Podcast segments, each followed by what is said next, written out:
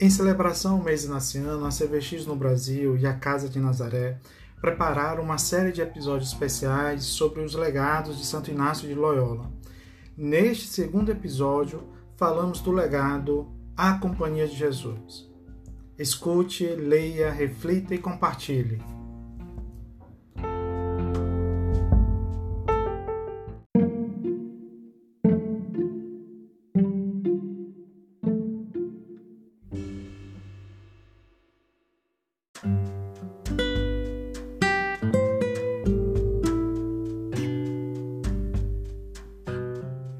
Experiências espirituais e peregrinações de Inácio de Loyola, em busca do princípio e fundamento de sua existência, o colocaram em contato com muitas pessoas.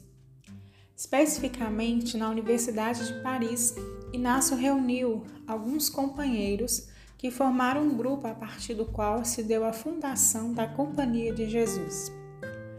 Aquele grupo de companheiros tinha o desejo de se dedicar ao bem dos filhos e filhas de Deus, buscando imitar Cristo, peregrinar a Jerusalém e se colocar à disposição da Igreja. Em 15 de agosto de 1534, na capela de Montmartre, em Paris, os companheiros fizeram votos com esses propósitos. Era o início da companhia projeto inicial dos companheiros de Jesus de peregrinar a Jerusalém e lá se colocar a serviço foi adiado por tensões político-territoriais da época. Então, eles se estabeleceram em Roma e se dedicaram a pregar e a efetuar obras de caridade na Itália.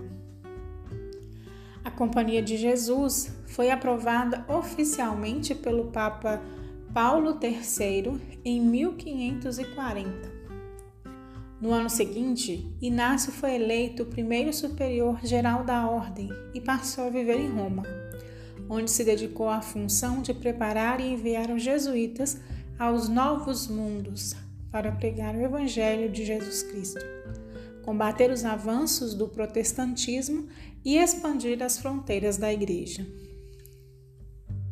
Nos primeiros anos de sua trajetória, a Companhia de Jesus passou por diversas adversidades, tanto de natureza econômica, por não possuir fontes permanentes de renda, quanto relacionadas à aceitação por parte da sociedade eclesial da época, marcada pelas tensões da Inquisição. Inácio, porém, manteve-se firme durante as adversidades que surgiram, pois tinha confiança plena de que a missão da companhia tinha em vista a maior glória de Deus. Na perspe perspectiva de um mundo em expansão, na segunda metade do século XVI, a Igreja necessitava de missionários para terras longínquas, como as Américas e o Oriente. E os jesuítas assumiram essa missão de modo marcante ao longo da história.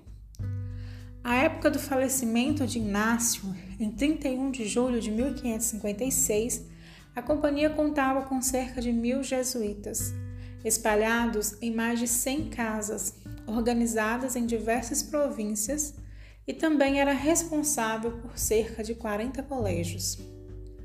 Atualmente, a Companhia de Jesus constitui uma das maiores ordens religiosas ligadas à Igreja Católica, congregando milhares de membros, padres e irmãos e respondendo pelas atividades de centenas de universidades e colégios.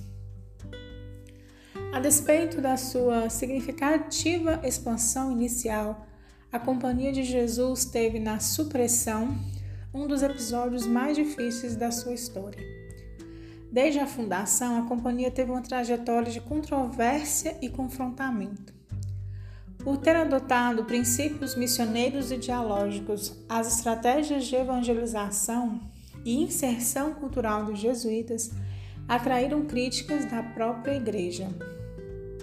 Além disso, a influência política e social crescente dos jesuítas que se tornaram notórios educadores e administradores, incomodava tanto as outras ordens quanto as monarquias absolutistas da época. Esse contexto foi cenário da supressão da companhia pelo Papa Clemente XIV em 1773, sendo restaurada somente em 1814 pelo Papa Pio VII.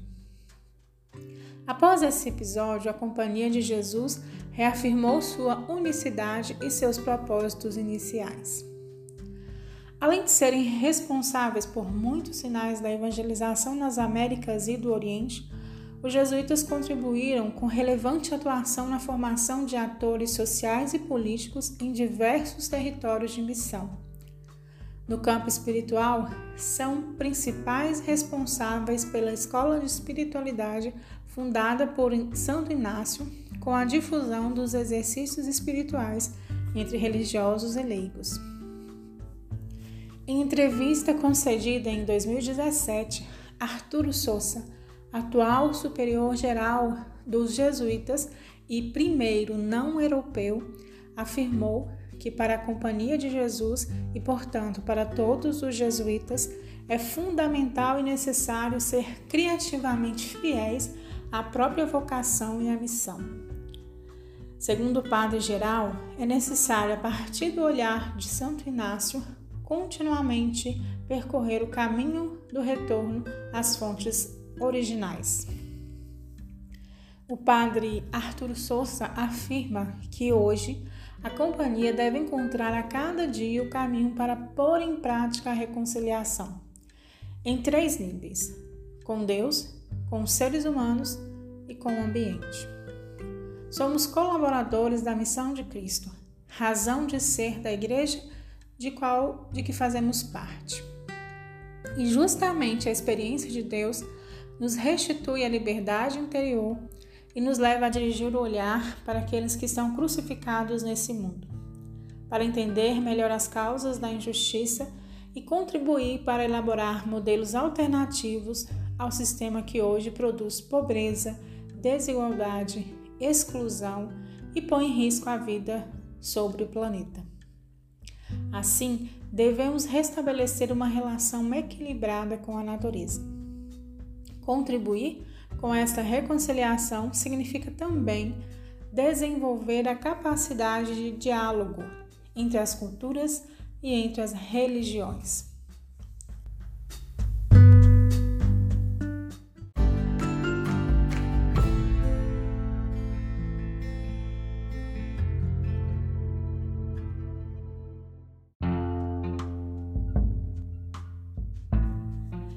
Reflexão Após mais de 400 anos de existência da Companhia de Jesus, com adversidades e avanços, há um reconhecimento de que é necessário percorrer o caminho do retorno às fontes originais.